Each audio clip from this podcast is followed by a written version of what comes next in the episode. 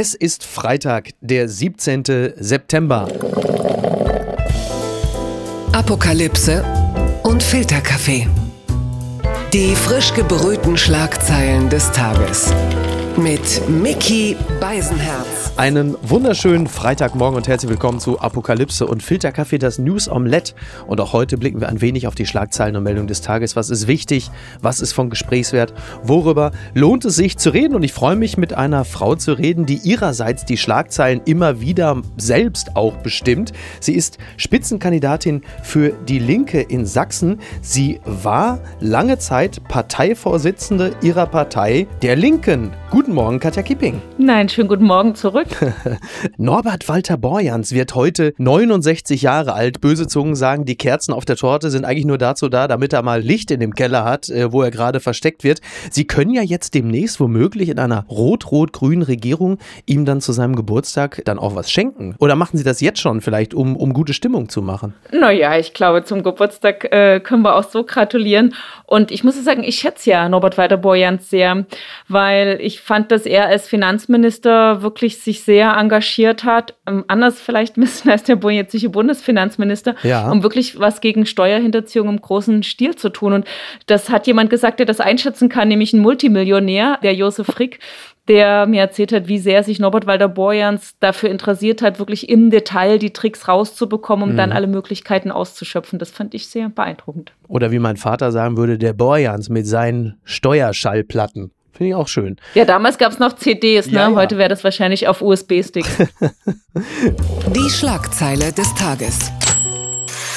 Womöglich Anschlag auf Hagener Synagoge vereitelt, das schreibt NTV. Nach dem Großeinsatz an einem jüdischen Gotteshaus in Hagen werden mehrere Personen festgenommen. Darunter ist ein 16-Jähriger. Einem Bericht zufolge soll er eine Sprengstoffattacke auf die Synagoge geplant haben. Ich denke, da kann man sagen, dass wir alle einer großen Katastrophe äh, durch gute Ermittlungsarbeit aus dem Wege gehen konnten.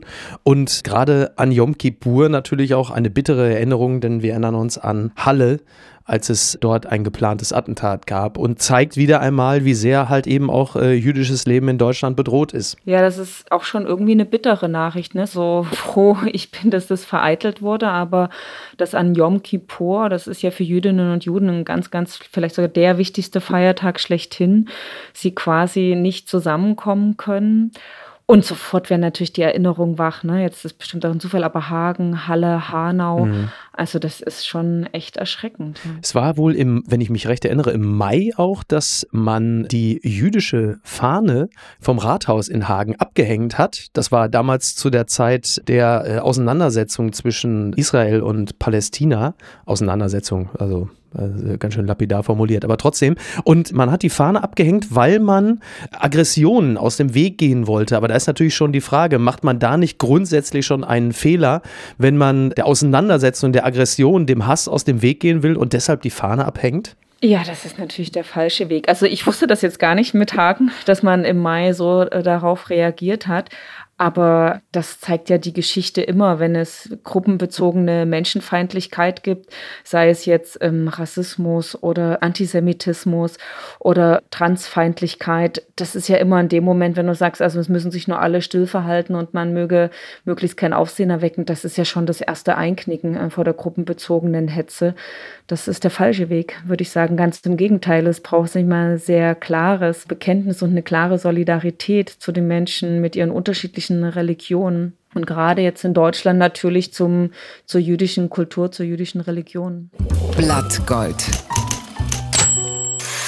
Umfrage. Union verkürzt Rückstand auf SPD. Das berichtet t-online.de. Die Sozialdemokraten liegen laut neuesten Zahlen der ARD weiter in der Wählergunst vorne. Allerdings hat die Union mit Kanzlerkandidat Armin Laschet den Rückstand verkürzt. Also es ist jetzt so, laut Infratest DIMAP hat die SPD 26 Prozent. Sie haben einen zugelegt, aber die Union hat zwei Prozent zugelegt und liegen jetzt bei 22 Prozent. Und jetzt meine Frage, Frau Kipping.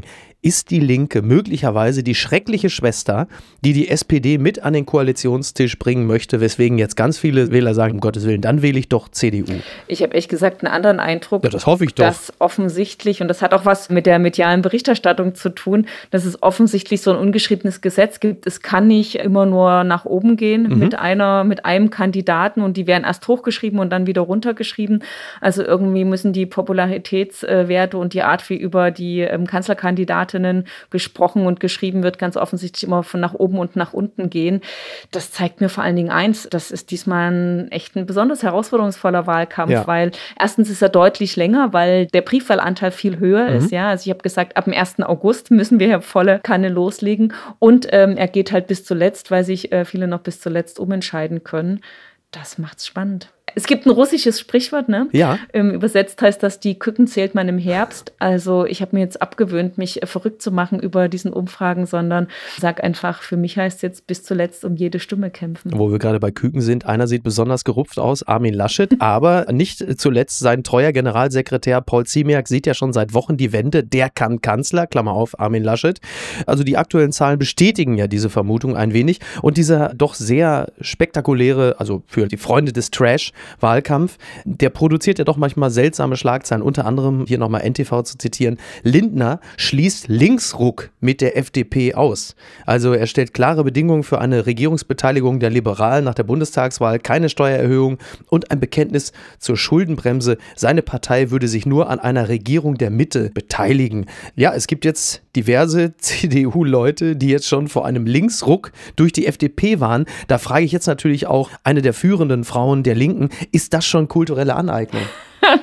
ich glaube, das läuft jetzt unter Realsatire, was dort vonstatten geht. Das Lustigste und das Witzigste finde ich ja das Bekenntnis zur Schuldenbremse. Das heißt, er muss sein gesamtes Steuerkonzept, ähm, was sie im Wahlprogramm stehen haben, als FDP in die Tonne treten, mhm. weil das ZEW, das Leibniz-Institut, hat ja ausgerechnet, wie viel Schulden jeweils entstehen würden durch die Steuerkonzepte. Und bei SPD, Grünen und Linken wird es mehr Einnahmen geben, weil wir zum Beispiel Millionenerbschaften und Millionen Gewinne stärker besteuern wollen. Ja. Bei der FDP gibt es Schulden von 88 Milliarden, also ja sage jetzt nicht ich als Linke, sondern Quelle ist das ZEW. Ähm, bei der Union gibt es nur 33 Milliarden Schulden und bei der AfD 50 Milliarden Schulden. Also das heißt, der größte Schuldenmacher laut ähm, wissenschaftlicher Analyse ähm, fordert jetzt das Bekenntnis zur Schuldenbremse. Das ist wirklich witzig. Aber diese verdammte Unverteilung und diese Wirtschaftsfeindlichkeit, Frau Kipping, das müssen Sie doch verstehen, dass das Menschen wie mich abschreckt. Ja, aber Umverteilung, der größte Meister der Unverteilung ist doch Christian Lindner selbst. Er will es halt nur vor allen Dingen umverteilen an jene, die ein Jahreseinkommen von 100 1000 Euro und mehr aufwärts haben. Ja? ja? Also deswegen Lindner ist das Paradebeispiel für mich, wo ich allen sage, wenn jemand sagt, es gibt Steuersenkung, fragt immer erstmal nach, welche Einkommensgruppe davon wirklich profitiert. In der Regel meint Christian Lindner eine andere Mitte als die Menschen mit mittleren Einkommen. Das ist eher so die Mitte von Friedrich Merz. das können Sie haben, das. Wie sehr ärgert es Sie eigentlich, dass Sie jetzt gerade nicht Parteivorsitzende sind in einer Zeit, in der das Thema NATO auch so eine große Rolle spielt? Denn Sie stehen ja anders zur NATO als beispielsweise Janine Wissler. Das heißt, wenn Sie in Interviews da stehen und werden zu der Rolle Deutschlands in der NATO gefragt, wäre das ja deutlich weniger ein Knackpunkt in einer rot-rot-grünen Regierung als jetzt mit den aktuellen Parteivorsitzenden. Hm, ja, ich glaube aber, dass die Antwort von Janine Wissler da auch bewusst falsch interpretiert worden ist, weil sie ist ja gefragt worden nach der Positionierung, die wir im Wahlprogramm drin stehen haben. Und dann mhm. war das so eine Daumen hoch, Daumen runter Frage. Ja. Und dann ist es auch noch zugespitzt wiedergegeben worden. Was uns ja alle eint, ist, was bei uns im Parteiprogramm steht. Ähm, und da steht drin, unsere Kritik an der NATO, das ist nicht die rote Haltelinie. Ja. Unsere Haltelinien sind, woran wir uns niemals beteiligen würden, Sozialabbau, Personalabbau mhm. und Kampfeinsätze. Ja. Aber ich will vielleicht noch was zum Parteiprogramm Parteivorsitz sagen. Ja. Ich war ja fast neun Jahre wirklich gerne Parteivorsitzende. Auch wenn es eine echt anspruchsvolle Zeit war. Aber ich bin auch froh, dass ich jetzt seit der Staffelstabübergabe mehr Zeit für Dresden habe, weil in Dresden geht es jetzt richtig um was beim Direktmandat. Da gibt es ja ein Kopf-an-Kopf-Rennen zwischen mir und dem AfD-Kandidaten Jens Meyer. Wahnsinn. Der ist übrigens selbst für AfD-Verhältnisse nochmal besonders brauner Bursche. Ja, wir erinnern uns an den N-Wort-Post über den äh, Sohn von Boris Becker. Das kam, glaube ich, auch von Jens Meyer, wenn ich mich recht erinnere. Ja, das und vieles andere mehr. Also es gibt tausend gute Gründe, dass wir in Dresden gemeinsam verhindern, dass er das wird. Und ich sehe mich da in der Pflicht, ums Direktmandat zu kämpfen.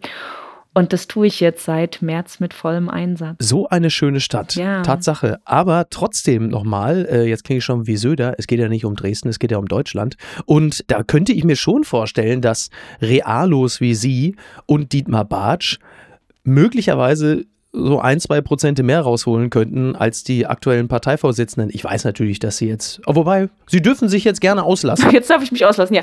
Nein, also erstens mal, glaube ich, tun sie da echt Janine Wissler Unrecht. Ich, ich erzähle ja mal gerne, als sie Parteivorsitzende wurde, gab es selbst in Hessen ähm, bei der CDU Menschen, die ja dazu gratuliert haben, weil sie echte Fans bei der CDU in Hessen hat. Außerdem ist ja auch noch Susanne Hennig-Welsow Parteivorsitzende mhm. und die steht ja quasi für das erfolgreiche Rot-Rot-Grün in Thüringen mit Bodo Ramelow als Ministerpräsident Ministerpräsident. Ja. Und übrigens haben beide Parteivorsitzende jetzt ja ein Sofortprogramm vorgelegt, wo ich glaube, das wäre echt ein gutes Regierungsprogramm für soziale Mehrheiten links von Union und FDP. Aber Ideen wie 53 Prozent Spitzensteuersatz, das kommt aber nicht, oder? Na klar, das gab es doch unter Helmut Kohl. Wollen Sie etwa dahinter zurückfallen? ja, also man muss dazu auch sagen, der Durchschnittsverdiener wird bei uns deutlich entlastet. Ein alleinstehender Durchschnittsverdiener um 100 Euro im Monat und eine Familie mit zwei Kindern um 300 bis 400 Euro. Also die Menschen mit durchschnittlichen und niedrigen Einkommen bezahlen bei uns weniger Steuern. Im Gegenzug sagen wir dann auch, dass die Reicheren stärker zur Kasse gebeten werden, weil wir anders als FDP und CDU nicht einfach verantwortungslos Schulden machen wollen. Dann nehme ich das jetzt einfach mal so zur Kenntnis, auch im Interesse der Leute in einer anderen Gehaltsklasse als Friedrich Merz. Wie finden Sie denn äh, so im Allgemeinen den Wahlkampf? Also wir haben ja jetzt gerade schon über den Begriff Linksrutsch mit FDP gesprochen. Also es gehört schon ins Kuriositätenkabinett. Aber dann haben wir ja zum Beispiel jetzt diese aktuelle Geschichte. Ich versuche es mal ganz grob zusammenzufassen. Da ist die Staatsanwaltschaft Osnabrück, die befasst sich eigentlich mit einem lokalen Geschehen, einer Geldwäscheeinheit. Und dann kündigt aber der Oberstaatsanwalt, CDU-Mitglied übrigens, an, äh, jetzt wird auch noch das Finanzministerium und das Justizministerium, da gibt es jetzt eine Razzia. So, jetzt kommt langsam raus, dass das Ganze heillos überzogen war. Und nicht wenige sagen, das war Wahlkampf und kam unter anderem auch Armin Laschet sehr gelegen, der eben diese Information mit ins Triell genommen hat. Also ich kenne den Durchsuchungsbefehl nicht. Ich habe extra auch nochmal ähm, im Vorfeld mit unserem Finanzexperten im entsprechenden Ausschuss, Fabio De Masi, telefoniert. Liebe Grüße. Ja, genau, ich soll auch lieb grüßen. Die haben ja am Montag eine Sondersitzung im Finanzausschuss, wo auch Olaf Scholz ähm, digital dazugeschaltet sein wird. Auch die Mitglieder dieses ähm, Ausschusses kennen den Durchsuchungsbefehl nicht. Insofern kann man ja bloß orakeln. Und ob jetzt das Timing, dass da der Wahlkampf, das kann man nicht ausschließen, dass das ähm, für den Zeitpunkt der Wahlkampf mit ausschlaggebend war. Aber ja. eins muss man auch sagen. Da habe ich jetzt extra nochmal nachgefragt. Olaf Scholz hat sich als Finanzminister jetzt nicht gerade mit Ruhm bekleckert, als es darum ging, Geldwäsche zu bekämpfen und Steuerbetrug im großen Stil zu bekämpfen. Ja. Also um Sie einigermaßen korrekt zu zitieren, Sie unterstellen Olaf Scholz, dass er in der Bekämpfung jetzt nicht besonders erfolgreich gewesen ist. Genau, er war da nicht besonders erfolgreich, ähm, Geldwäsche ordentlich zu bekämpfen und Steuerbetrug im großen Stil zu bekämpfen. Also will mal ein Anti-Mafia-Staatsanwalt aus Palermo zitieren, der hat mal gesagt, wenn er ein Mafiosi wäre, er würde in Deutschland investieren, weil es äh, verschiedene Maßnahmen, die man ergreifen könnte, um Geldwäsche deutlich zu erschweren, hier noch nicht ergriffen worden. Ich kann das deswegen auch sagen, weil in meiner Fraktion wir das halt auch seit Beginn dieser Wahlperiode immer wieder ähm, thematisiert haben und angesprochen haben mit Anträgen und Anfragen. Also jetzt nicht erst im Wahlkampf auf dieses Thema draufspringen. Ganz weit vorne. SpaceX schickt Touristen alleine ins All. Wer ist dabei und wie viel kostet das? Typisch deutsche Frage. Das Redaktionsnetzwerk Deutschland berichtet erstmals, sind vier Laien alleine ohne Begleitung durch einen Astronauten oder eine Astronautin für eine längere Mission ins All gestartet. An Bord des Raumschiffs will die Crew um Milliardär Isaac Man drei Tage im Weltraum verbringen. Sie soll sogar höher fliegen als die internationale Raumstation. Schönes Zitat jetzt. Kommen die vier auch heil wieder zurück? Läutet die Mission eine neue Ära des Weltraumtourismus ein? Ja, äh, vier Leute fahren kilometerweit ohne professionelle Anleitung. In Berlin heißt es einfach nur Taxifahren. Aber in diesem Falle äh, ist das ja schon eine sehr spezielle Aufgabe. Würden Sie sich so etwas trauen? Naja, gut, ich liebe Herausforderungen. Insofern wäre das jetzt gar nicht der Punkt. Ich hätte eine ganz andere Frage an mich. Nicht traue ich mir das oder nicht? Weil äh, mhm. schon, wenn ich allein mich im Verdacht hätte, dass es Feigheit wäre, die mich davon abhält, würde in mir eine Schraube anziehen und sagen, na, nun musst du das machen. Das ist aber nicht der Punkt. Ich würde mich am Ende trotzdem dagegen entscheiden. Warum?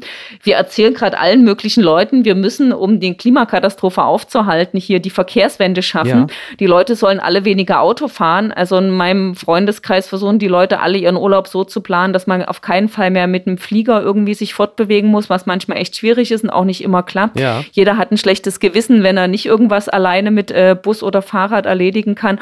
Und jetzt würde ich mal sagen, die CO2-Bilanz dieses Kurztrips die wird schon ganz schön reinfallen. Da muss man aber viele ähm, Inlandsflüge auf den Zug umlegen, um das wieder reinzuholen. Das ist richtig. Mit dem Lastenrad kommt man nicht da hoch, nee. muss man der Fairness halber sagen. Das stimmt. Äh, Isaac Mann selber hat sich allerdings als Wohltäter erwiesen. Also er hat äh, zum Beispiel die Arzthelferin Haley Arcano für seinen Flug ausgewählt. Sie hatte damals als Mädchen einen Knochentumor am Bein und sie ist der erste Mensch, der mit einer Prothese ins All fliegt. Das ist aber auch mal eine ganz spezielle Eigenleistung. Du bist der erste Mensch, der mit einer Prothese These ins All fliegt. Die Geschichte ist ja echt herzerweichend. Ja, also die oder? ist ja auch überall breitgetreten worden. Ja. Und dann denkt man schon fast, oh mein Gott, was für ein edler Mensch. Ja, ja er hilft dieser tollen Frau. Jetzt mal kleine Gegenthese. Mit demselben Geld hätte man vielen, vielen Arzthelferinnen und Pflegekräften äh, was Gutes tun können und vielleicht für eine ordentliche Bezahlung von den sorgen. Ich merke schon, der Mann kann sie nicht linken. Nee, der begeistert mich jetzt nicht so. Ich bin mehr dafür, dass das weiterhin die Sache von professionellen Kosmonauten und Astronautinnen ist. Da klingen sie ja jetzt schon wie Christian Lindner, ne? Na. Soll man den Profis überlassen. Jetzt werden sie mal nicht uncharmant. Ja, ja, nee, um Gottes Willen.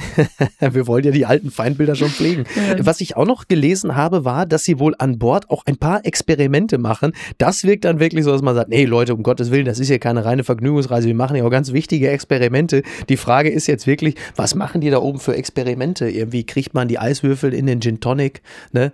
Kann man das Club Sandwich, hält es da oben? Was, was mag das wohl sein? Und äh, wie viel Tuben Sardellenpaste kann man essen, ohne dass einem schlecht wird oder so? Keine Ahnung. Also bei mir wäre es exakt eine. Und zwar ganz am Anfang. Unterm Radar. CBS-Show The Activist. Politaktivismus als Reality-TV-Wettkampf zynisch oder hilfreich, das schreibt der Spiegel. In der neuen US-Show The Activist spielen Aktivisten um Geld. Wer sein Projekt am besten auf Social Media bewirbt, gewinnt. Ein Spiel mit dem guten Zweck. Aktivisten protestieren. Eine NGO verteidigt das Konzept.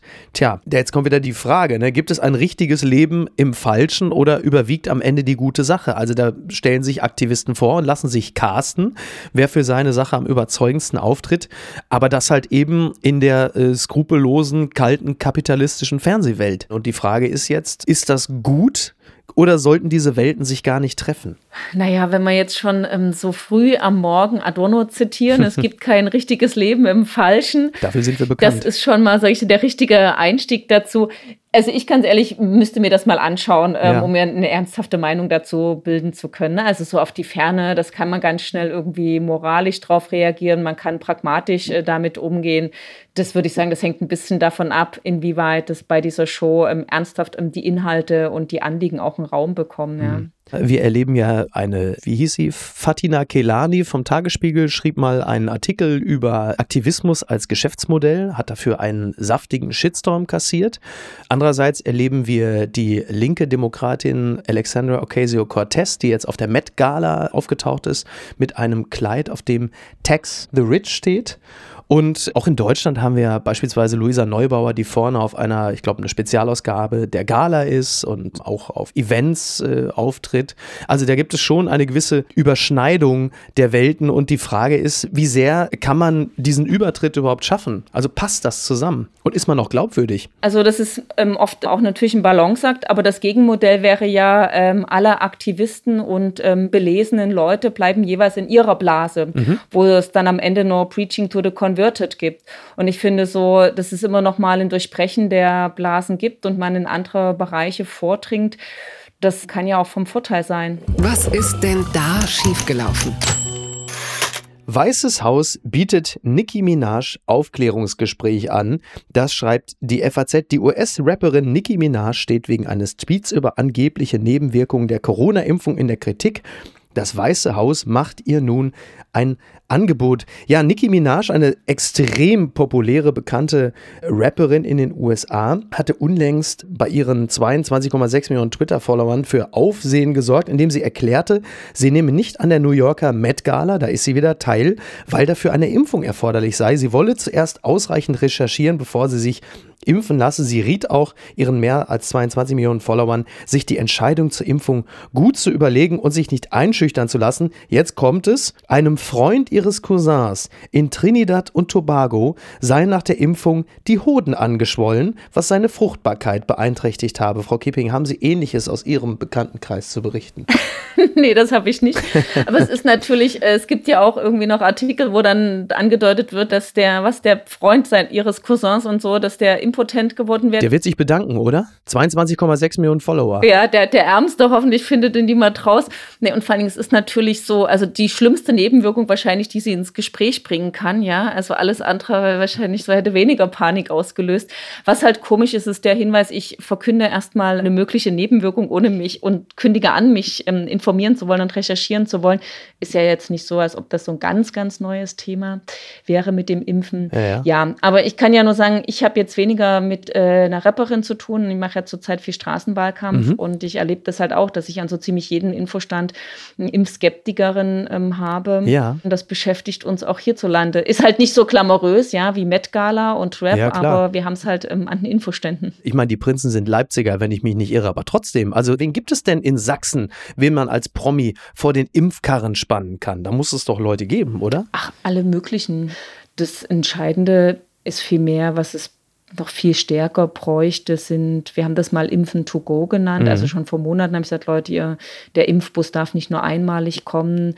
Und man muss wissen, in manche Communities, in manche Stadtteile, da brauchst du die entsprechenden Multiplikatoren, die das vermitteln. Es reicht nicht nur über Leitmedien da zu gehen. Du brauchst die Leute, denen die Menschen vor Ort auch dann mit einer Mund-zu-Mund-Propaganda vertrauen. Da hat es ein paar schöne Modellprojekte gegeben, aber die sind leider noch nicht in dem Maße in die Fläche gegangen. Ich glaube, es wird immer einen Prozentsatz absoluter Impfgegner geben, die kriegst du durch nichts, aber auch gar nichts überzeugt. Und es gibt aber Impfskeptiker oder Leute aus einer gewissen Bequemlichkeit heraus, die wären noch zu erreichen. Da muss man halt mehr tun. Ja.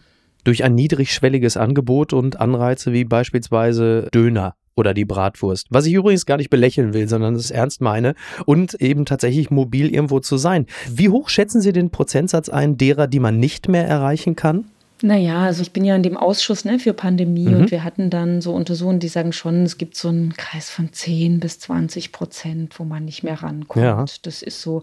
Also und ich würde sagen, die Ministerpräsidentenkonferenz hat auch echt einen großen Fehler gemacht, dass sie die, das Impfen für Kinder angeregt haben, bevor die Ständige Impfkommission das offiziell empfohlen hat, ja. hat nochmal das Misstrauen beschert und hat die Zahl der Impfskeptiker nochmal erhöht. Ist es auch genau das, was Sie vor Ort hören? Ja, das höre ich. Und selbst jetzt, wo die STIKO ihre Empfehlung geändert hat, sagen die, na jetzt machen sie es ja nur, weil es politischen Druck gab. Ja, okay. Also da ist echt Porzellan zerschlagen worden, vollkommen unnötig. Aber das erinnert ja sehr stark an das, was man Anfang der Pandemie im letzten Jahr gehört hat, als es um die Masken ging. Also das heißt, eine ja, es ist ja nicht, es ist ja kein Zickzackkurs, aber zumindest eine, eine Kehrtwende, eine Verhaltensänderung aufgrund neuer Erkenntnisse scheint sehr schnell dann doch Vertrauen zu zerschlagen. Nee, ich glaube, es ist die Art, wie das angeschoben wird. Hm. Weil ähm, wenn man sagt, es gibt ein unabhängiges Gremium, wo die Expertinnen und Experten sind, wie die Ständige Impfkommission, dann kann man nicht an deren Empfehlung vorbei sagen, so und jetzt fangen wir mal mit den Schülerinnen an. Ich weiß, dass es viele junge Menschen gibt, die das gerne wollten und darauf gewartet haben, aber wenn die Vorgehensweise ist, wir warten die Empfehlung Empfehlung ansonsten der, der zuständigen Expertenrunde ab. Und dann aber vorzubrechen, wo die noch eine andere Empfehlung abgegeben haben, das war echt keine Sternstunde der MP-Runde, als sie diesen Fauxpas begangen haben. Aber das war auch das einzige Mal, dass sie nicht mit Ruhm sich bekleckert haben. Naja, ne? die einen sagen ja. so. Aber wir wollen jetzt nicht in der Vergangenheit wühlen. Nein, Nein, um Gottes Willen, um Gottes Willen, da freuen wir uns doch auf den Herbst und den Winter. Übrigens, das müssen wir natürlich noch nachreichen. Also Nicki Minaj teilte am Mittwoch mit, sie sei aufgrund dieses Tweets ins Weiße Haus eingeladen worden und habe diese Einladung auch angenommen. Der US-Beamte widersprach dieser Darstellung jedoch laut Medienberichten und erklärte, es handelte sich lediglich um ein Telefongespräch mit einem Arzt. Nun gut, herzlichen Glückwunsch. Also man kann ja sagen, für, für Sie ist das jetzt schon mal optimal gelaufen, oder? Ja. So viele Schlagzeilen, so viele Erwähnungen. Ich nehme mal an, die Zahl Ihrer Follower hat sich nochmal erhöht. Ich denke auch, dafür hat sich die Zahl der Impfbereiten nochmal deutlich verringert. Übrigens, dass man mit geschwollenen Hoden auch wunderbar ein Leben führen kann, beweist doch Markus Söder einen Tag um den anderen. Von daher, naja, kommen wir mal hierzu. Ganz weit vorne. Christos Pariser Projekt Der letzte Triumph, nochmal die FAZ. Vor 60 Jahren hat Christo The Wrapped Arc der Triumph erdacht. Jetzt wird das monumentale Verhüllungswerk in Paris Wirklichkeit. Man könnte meinen, ich sei extra deshalb hier. Das war aber wirklich Zufall. Ich habe ihn auch noch nicht gesehen. Trotzdem die Frage, Frau Kipping, können Sie sich für diese Form der Kunst begeistern? Ja. Oh, das ist aber, klingt doch nur so mäßig überzeugend. Nö, nö, schon. Ich finde so Ereignisse, wahrscheinlich werden viele Menschen zusammenkommen und dort einen schönen Abend haben, finde ich super. Ich habe gerade überlegt, wenn ich in Paris bin, würde mich trotzdem immer noch mehr begeistern, einige der Bilder, die im Louvre aushängen, ja. wie zum Beispiel das Floß der Medusa und ähm, daneben das Bild von der Revolution. Der mehrköpfige Schrecken, ist das eine, ist das eine Anspielung auf das Zukunftsteam der CDU, Frau Kipping? Wir können offen reden. Ach Mensch, ja, jetzt, wo Sie sagen, da ist wohl äh, mein Unterbewusstsein mit mir durchgegangen. Nein, das, ich finde das Fluss der Medusa so spannend, weil das ja damals auch ganz viel ausgelöst hat und auch den Maler dann vom Revolutionsbild ähm, Delacroix inspiriert hat. Also deswegen würde ich sagen, diese Form von Kunst, äh, die fasziniert mich noch mehr. Aber ja. ich weiß ja, wie es damals war, als der Bundestag verhüllt war. Das war ja, ja auch ein ja. schönes Happening für viele. Wenn es für den einen oder anderen eine Ausrede ist, dass er endlich mal wieder mal nach Paris fahren kann, ist ja auch nicht das Schlechteste. So. Sie brauchten gar keine Ausrede, ne? Nein, ich brauchte keine Ausrede. Ich, ich bin in einer Lebensphase, in der ich für nichts mehr mir irgendeine Ausrede suche. Es wird mir sowieso nie geglaubt.